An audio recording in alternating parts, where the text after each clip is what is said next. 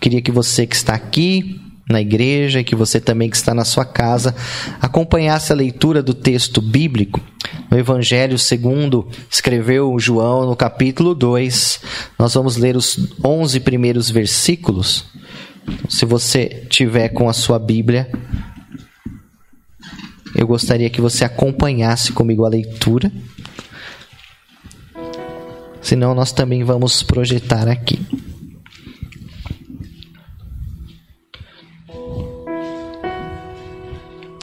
Glória a Deus. Evangelho segundo o registro de João, capítulo 2.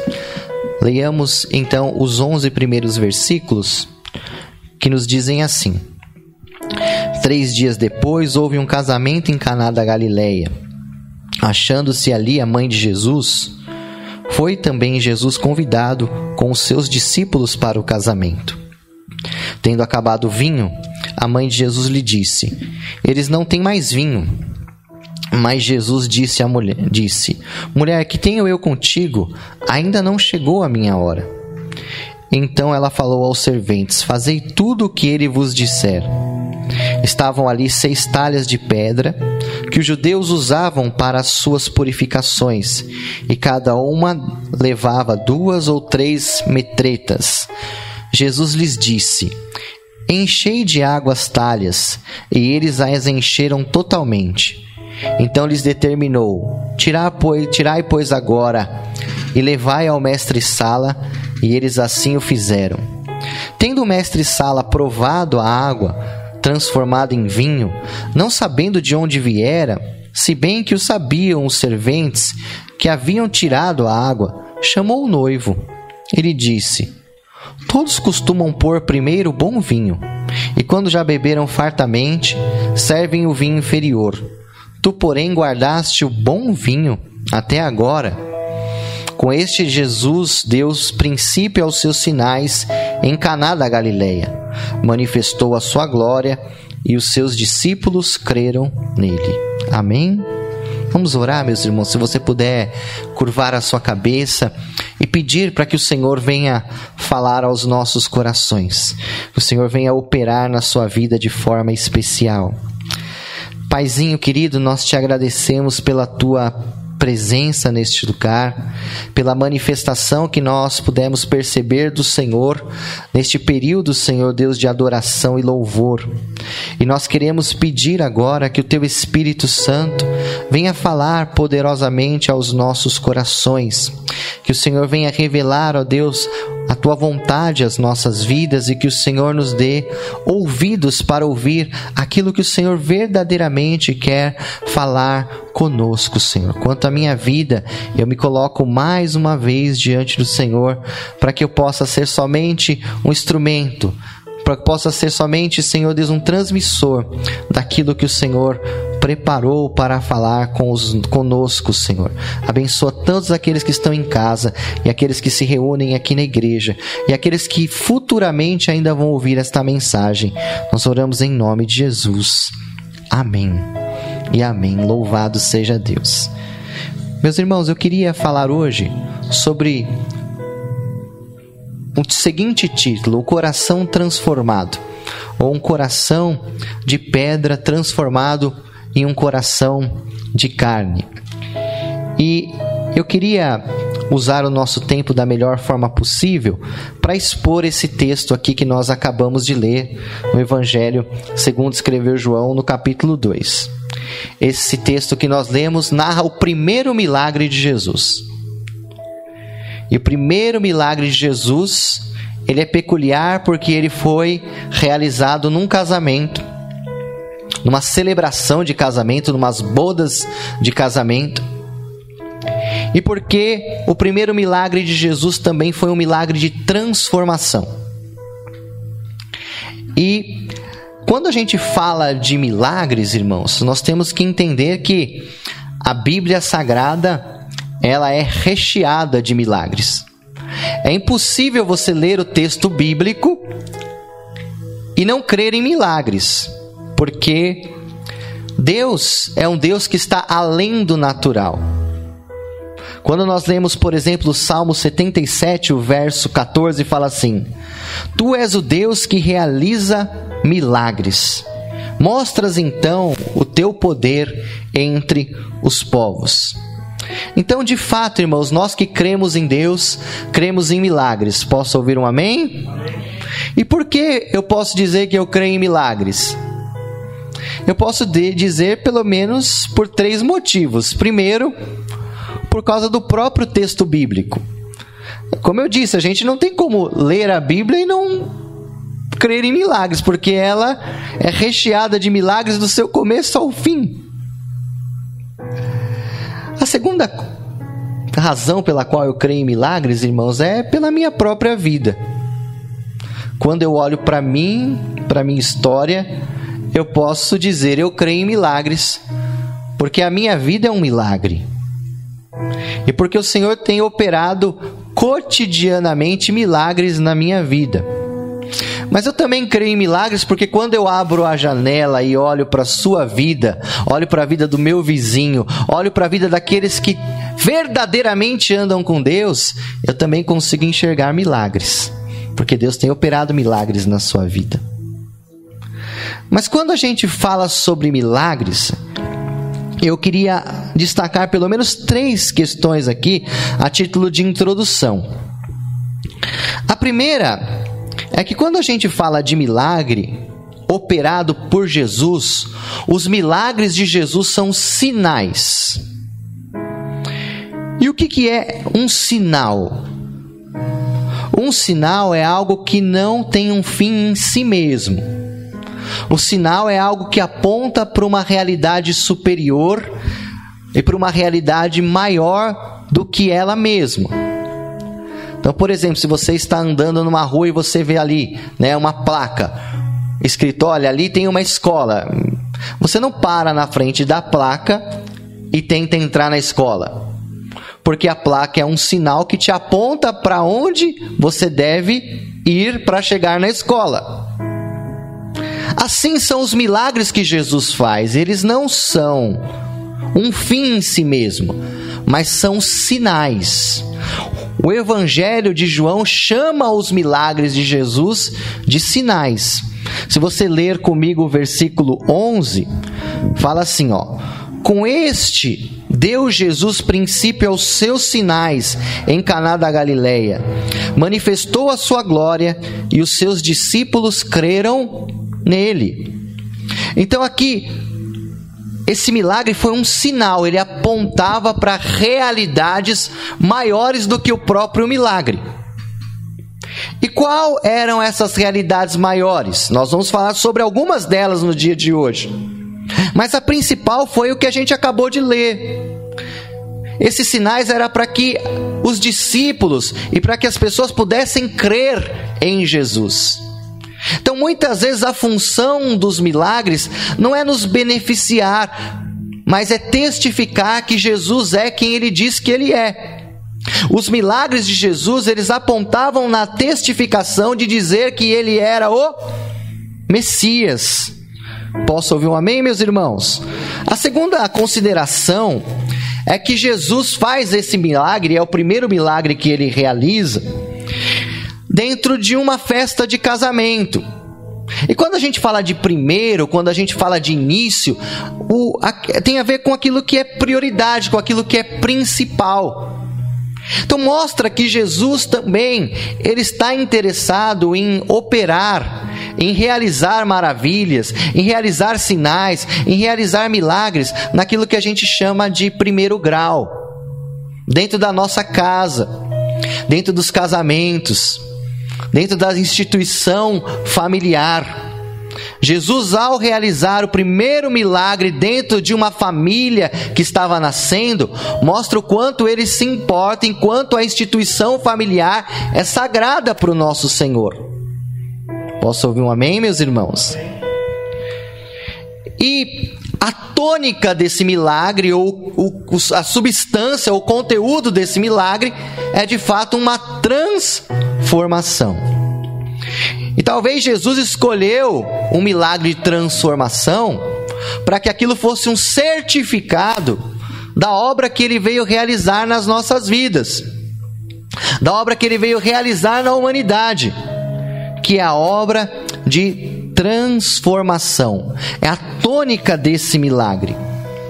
E essa semana, irmãos, enquanto eu pensava e orava a respeito da palavra que iria trazer nessa manhã, eu fui visitado pelo Senhor para que falasse sobre transformação. Então, se eu estou aqui de pé diante de vocês falando sobre esse tema, é porque o Senhor me dirigiu para que pudesse falar. Então eu não sei quem precisa ouvir isso hoje. Eu nunca sei. Mas Deus sempre sabe. E Ele nunca erra o endereço. E Ele nunca erra com quem Ele quer falar.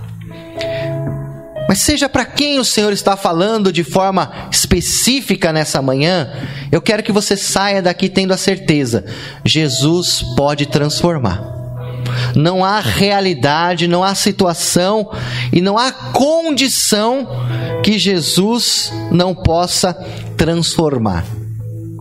E eu quero dar ênfase nessa tônica de milagre de transformação dentro do contexto que a gente leu aqui.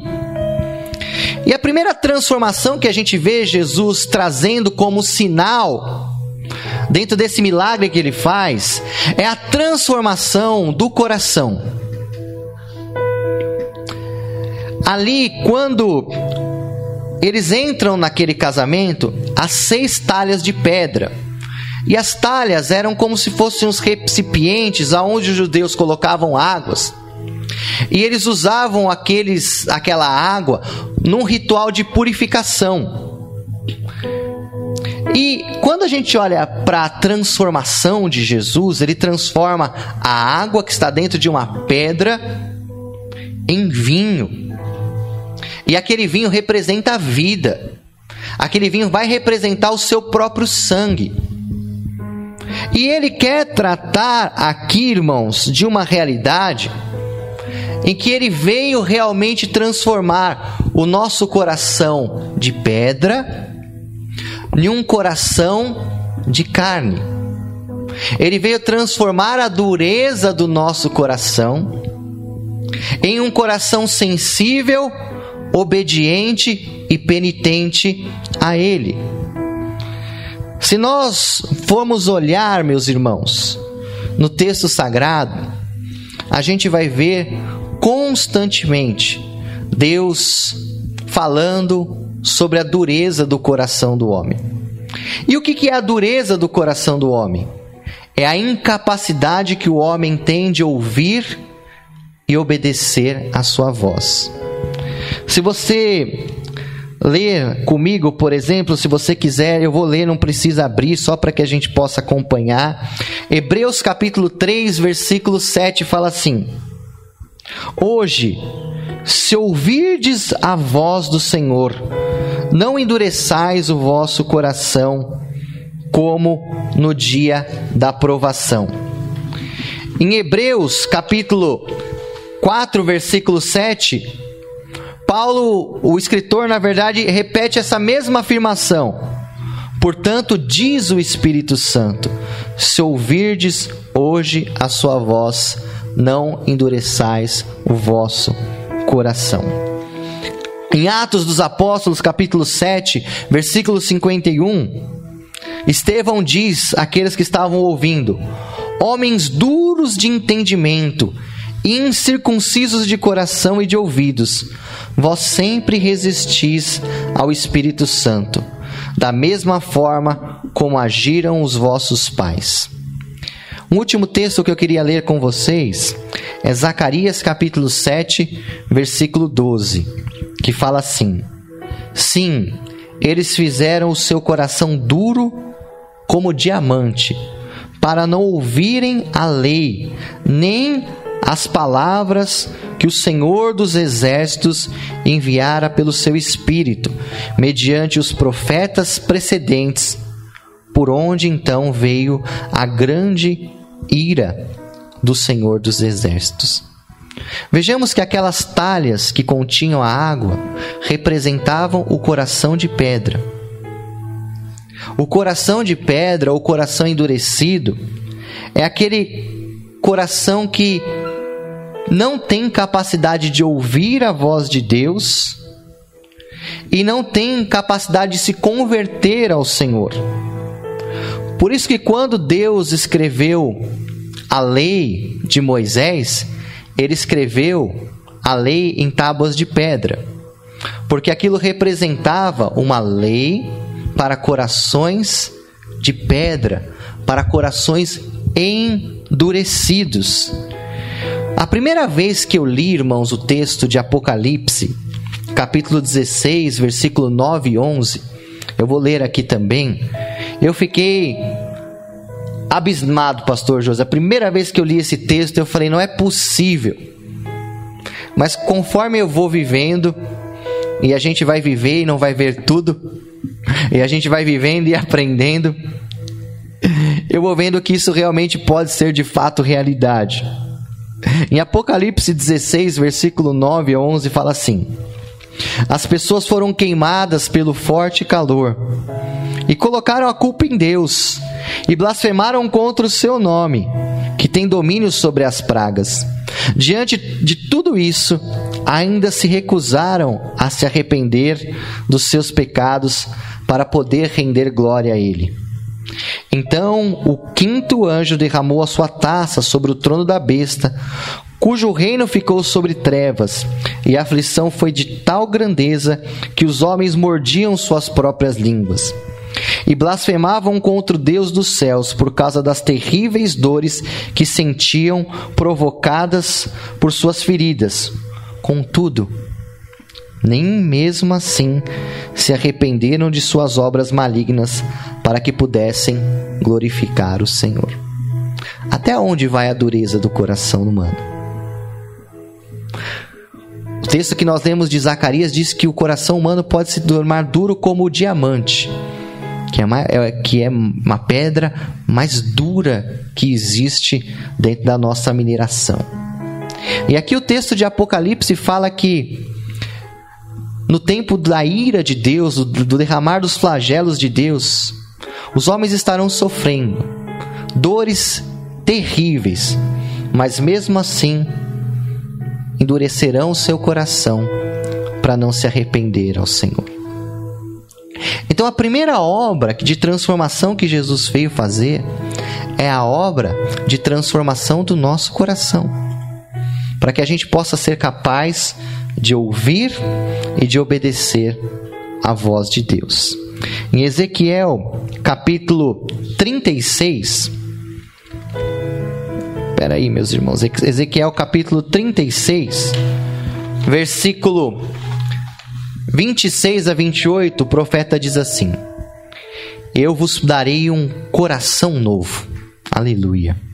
E porei dentro de vós um espírito novo. Tirarei da vossa carne o coração de pedra, e vos darei um coração de carne. E habitareis na terra dos vossos pais, e vós sereis o meu povo, e eu serei o vosso Deus. Então, a obra de Jesus que ele veio realizar de transformação foi a transformação do nosso coração de pedra, duro, incapaz de ouvi-lo, num coração novo, num coração sensível a Ele, num coração, como está escrito aqui, que anda nos seus caminhos e que ouve a sua voz. Posso ouvir um amém, meus irmãos? A gente vê em Romanos, capítulo 2, versículo 28 e 29, que esse coração que Deus nos dá é um coração circuncidado. Lá no Antigo Testamento, as pessoas tinham uma marca física da sua aliança com Deus. Mas agora a marca que Deus faz da transformação em nós é no nosso coração. É a troca desse coração. A segunda purifica, a segunda transformação que a gente vê Jesus realizando aqui nessa festa é a transformação da purificação. Porque aquelas talhas com aquelas águas, elas representavam alguns rituais que os judeus tinham antes de, de se alimentar. Então, o judeu tinha uma série de rituais de alimentação. Então, quando ele chegava no lugar, ele tinha que se banhar, ele tinha que lavar as mãos para que pudesse fazer uma refeição. E é para isso que estavam aquelas talhas para que os judeus se purificassem.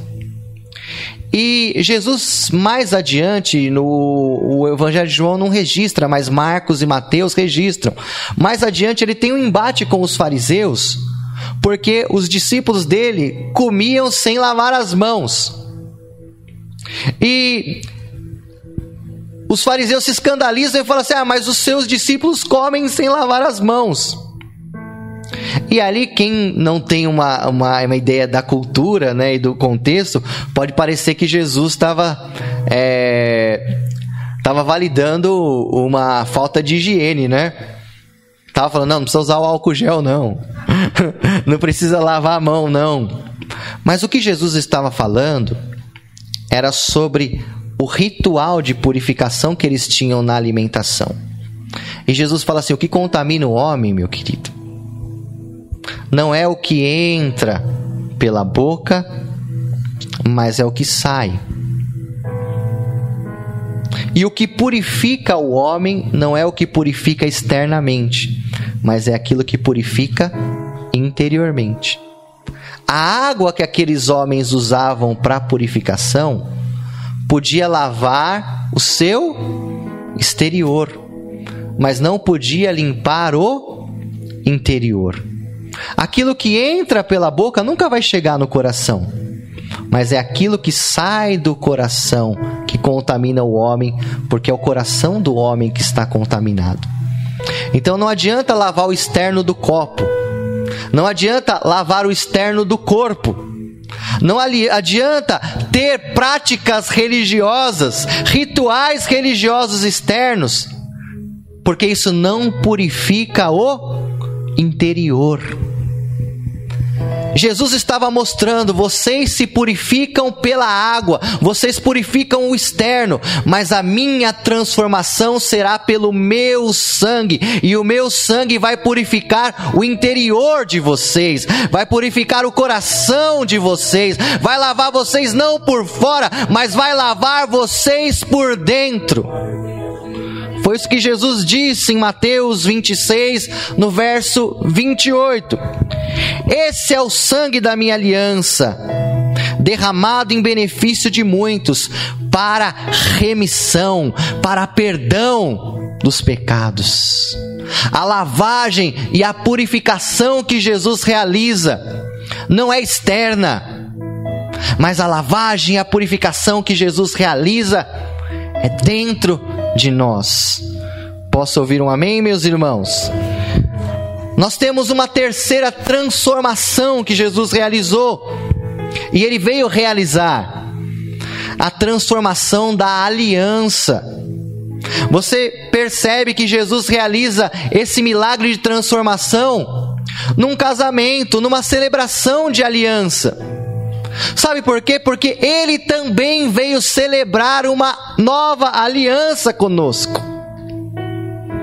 Nós acabamos de ler o versículo de Mateus 26 que fala: esse sangue, ou aquele vinho que ele estava transformando, se daria uma nova aliança, celebraria um novo casamento, não o casamento de Caná da Galileia, mas o casamento de Jesus com a sua igreja. Ele veio celebrar conosco, pelo seu sangue, uma aliança. Ele veio nos comprar para Ele com o seu sangue, para que nós pudéssemos ser Sua noiva, Sua família, seu povo. Ele usa o contexto do casamento para falar que Ele quer ter uma aliança conosco. Nós celebramos as nossas alianças, né, de casamento, geralmente com ouro, né, por ser um material nobre, um material incorruptível, valioso. Mas a aliança que Jesus celebra conosco, meus irmãos, não é com prata, com ouro, com dólar, com euro, com real ou com coisas corruptíveis, mas é pelo seu precioso sangue. É uma aliança inquebrável, porque não depende de eu fazer uma aliança com ele, mas foi ele quem fez uma aliança comigo. Se eu fizer uma aliança com ele, eu posso quebrar, mas como ele se aliançou comigo, essa aliança é inquebrável, porque o fiador e o mediador desta aliança não sou eu mas o mediador e o fiador desta aliança é Jesus e o seu sangue. Por isso que esta aliança é uma aliança inviolável, inquebrável, indestrutível. Posso ouvir um amém? Nem eu mesmo e nem homem algum pode anular esta aliança. Porque quando um homem fazia aliança com Deus no Antigo Testamento e ele quebrava esta aliança, vinha sobre aquele homem o juízo. Foi assim com Adão, foi assim com Noé, foi assim com, com é, Abraão, foi assim com Moisés. Mas irmãos, Jesus é mediador de uma nova aliança. E se eu quebrar a aliança, ele já pagou o preço da minha punição. Ele já sofreu o meu juízo. Por isso eu estou numa aliança com Jesus inquebrável. Posso ouvir um amém, meus irmãos? A gente tem uma transformação também, que é a transformação constante, ou a transformação em andamento.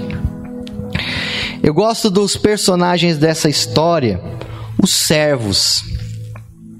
A gente tem alguns personagens notáveis nessa história: Maria, a mãe de Jesus, o próprio Jesus, os seus discípulos, o noivo e a noiva. Mas os servos são personagens notáveis nessa história, porque o milagre acontece na mão deles, quando eles vão obedecendo ao Senhor a cada é, direção que o Senhor ia dando. E enquanto eles vão obedecendo e caminhando e fazendo o que o Senhor manda, a transformação vai acontecendo. Então eu estava pensando nisso, meus irmãos, nessa madrugada, que nós fomos transformados pelo Senhor. Quem teve realmente o um encontro com Jesus já foi transformado por Ele. Porque quem tem um encontro com Jesus de verdade, a vida dele é marcada em antes e depois de Jesus. Posso ouvir um amém, meus irmãos? Mas essa transformação do Senhor, ela não é definitiva. Ela também é processual. E a cada dia que passa, a cada passo que damos à presença do Senhor, ele vai nos transformando. Então talvez você já foi transformado, assim como eu também já fui transformado, mas eu continuo sendo transformado. Escritor aos Coríntios, no capítulo 3, ele fala que todos nós somos transformados de glória em glória, na imagem do Senhor. Então, meu querido irmão, a obra de Jesus de transformação continua acontecendo na sua vida. Então, não se desanime se você fracassou. Não se desanime se você ainda não atingiu se você ainda não conseguiu dessa vez, se ainda você está lutando com alguma situação na sua vida que você não conseguiu modificar, porque Jesus ainda está transformando a nossa vida. Nós ainda estamos em obras. Posso ouvir um amém? E último ponto que eu queria falar com os irmãos é a transformação do final ou dos finais, né? Jesus, irmãos, sempre tem um final feliz para as coisas. Posso ouvir um amém, irmãos? Jesus deixou a melhor transformação que ele veio fazer nas nossas vidas para o final da festa. Porque nós somos transformados quando nos encontramos com Jesus, não é verdade? Estamos sendo transformados hoje. Mas a maior transformação vai ficar para o final. A maior trans, transformação, o vinho novo mesmo do céu, nós não vamos beber aqui, nós vamos beber lá. Jesus falou assim: Olha, eu, eu vou, mas eu vou vir buscar vocês, e vocês estarão comigo, e vocês vão beber comigo o vinho novo, o vinho novo no reino dos céus. Esse vinho que Jesus deixou para o final, essa transformação que ele deixou para o final, sabe quando vai acontecer? Vai acontecer, irmãos, quando a última trombeta soar.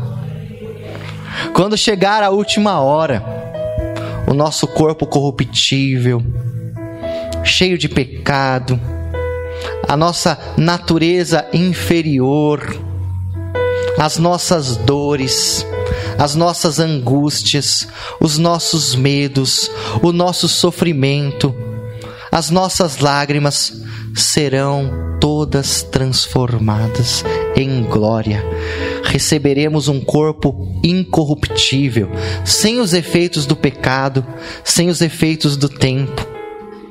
Receberemos as bodas do Senhor. Aqui ele estava nas bodas de Caná da Galileia. Mas nós estaremos bebendo com o noivo nas bodas do Cordeiro lá na glória. Por isso que nós ansiamos por esta transformação. Paulo diz em Romanos 8 que a natureza ou a criação geme com dores de parto, aguardando a manifestação dos filhos de Deus, a manifestação do Filho de Deus, a redenção da natureza, da criação. Porque Jesus ainda deixou a melhor das transformações para o final. Ele ainda tem o melhor reservado para o final. E esse vinho que ele transforma, nós não vamos beber aqui, irmãos, nós vamos beber com ele nas bodas do Cordeiro e na eternidade. E eu anseio por esse dia. Posso ouvir um amém, meus irmãos? Jesus quer transformar a dureza do nosso coração. Não há coração de pedra que ele não possa transformar num coração de carne. Não há coração orgulhoso que ele não possa quebrar e transformar num coração humilde.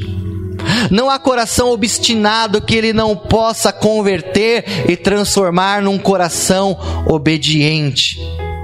Jesus nos deu e quer continuar nos dando um novo coração. Posso ouvir um amém? Jesus derramou o seu sangue para nos purificar. E ele não está preocupado com aquilo que está fora, porque a purificação dele acontece dentro. Jesus transformou e trouxe o sangue para fazer uma aliança com você. E eu não posso fazer uma aliança com ele, mas graças a Deus que ele fez comigo, porque essa aliança é inquebrável, é inviolável. Graças a Deus por aquilo que o Senhor já transformou na minha vida. Mas graças a Deus que Ele ainda continua transformando. E eu posso ser amanhã melhor do que eu fui hoje. E eu posso ser em 2021 melhor do que eu fui em 2020. Graças a Deus que eu não estou debaixo de sentenças definitivas. Graças a Deus que os meus erros, as minhas falhas e os meus defeitos não precisam ser o meu destino final, a transformação de Jesus para minha vida.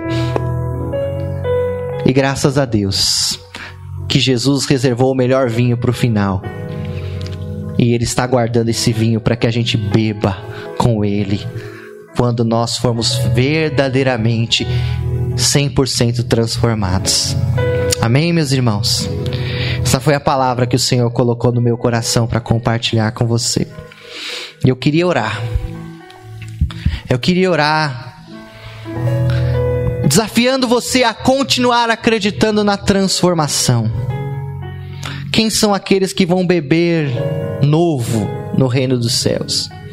São aqueles que tiveram a sua vida transformada pelo Cordeiro de Deus são aqueles que tiveram as suas vestes lavadas pelo sangue de Jesus. São aqueles que tiveram não o exterior do copo lavado, mas aqueles que tiveram o seu coração lavado pelo sangue do Cordeiro. Aqueles que foram aliançados com Jesus por esse sangue.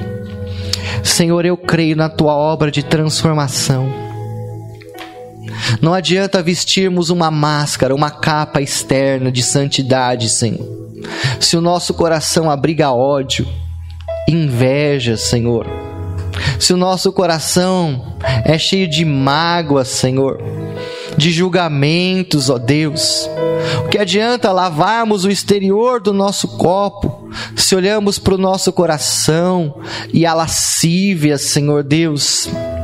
Ah, Senhor, a inclinação para aquilo que é errado. Por isso eu te peço, ó Jesus, que o Senhor purifique-nos de verdade, que o Senhor purifique o nosso coração como está escrito na tua palavra em Hebreus 9, o Senhor purifique a nossa consciência das obras mortas, Pai. Lava-nos, Jesus, com o teu sangue. Lava as nossas vestes com o teu sangue. Lava, Senhor Deus, completamente os nossos pecados, Pai. Lava o nosso interior e transforma, Senhor, as realidades do nosso coração, ó Jesus. Jesus, segura na nossa mão e nos ajude a permanecermos na Sua aliança, porque sabemos que o Senhor nunca vai quebrar ela, porque ela é indestrutível, ela é inquebrável, ela não é corruptível, ela não é passageira, ela não se desvaloriza. Esse sangue é precioso, Senhor, e minha aliança contigo, minha aliança com o céu. Nós te pedimos, Senhor, que o Senhor nos dê, Pai, a graça de beber nas bodas do Cordeiro deste sangue, deste vinho transformado, desse vinho novo, dessa nova aliança. Senhor, eu te peço, Senhor, que cada um que está orando, e o Senhor sabe para quem o Senhor endereçaste essa palavra, eu sei que foi para todos nós, Pai. Eu sei que foi para mim também, Senhor. Mas em específico, o Senhor diz que gostaria de falar com algumas pessoas nesta palavra, e eu te peço, Senhor, que ela seja eficaz, Pai que ela seja eficiente, Senhor.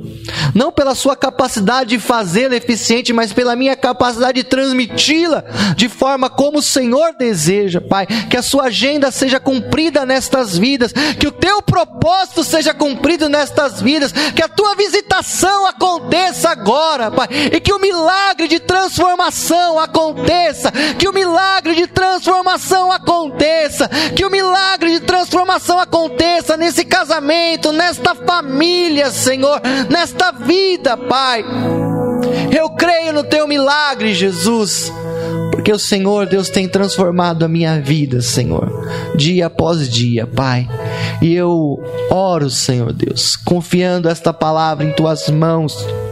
E eu oro no nome sagrado, bendito e precioso de Jesus Cristo, nosso Senhor e Salvador. Amém e amém.